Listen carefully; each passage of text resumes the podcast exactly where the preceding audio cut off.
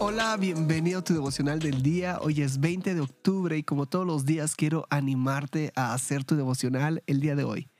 En este podcast tenemos la meta de leer toda la Biblia en un año y para lograrlo hay que leer unos cuantos capítulos. Hoy toca Jeremías 40, 41 y 1 de Tesalonicenses 5. Y de estos tres capítulos yo saco un pasaje central y hoy lo podemos encontrar en 1 de Tesalonicenses 5, 16 al 18 y dice así. Estad siempre gozosos, orad sin cesar, dad gracias en todo, porque esta es la voluntad de Dios para con vosotros en Cristo Jesús.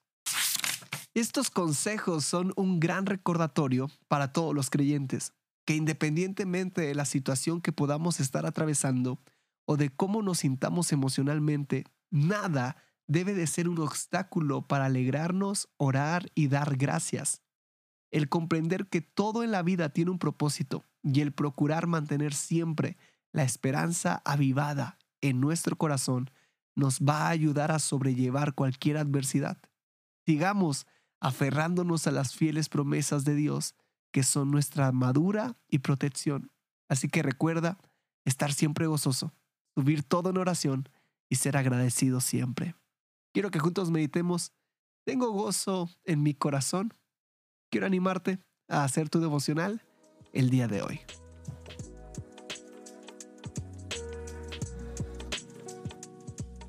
Nos da mucho gusto que este podcast sea de bendición para tu vida espiritual.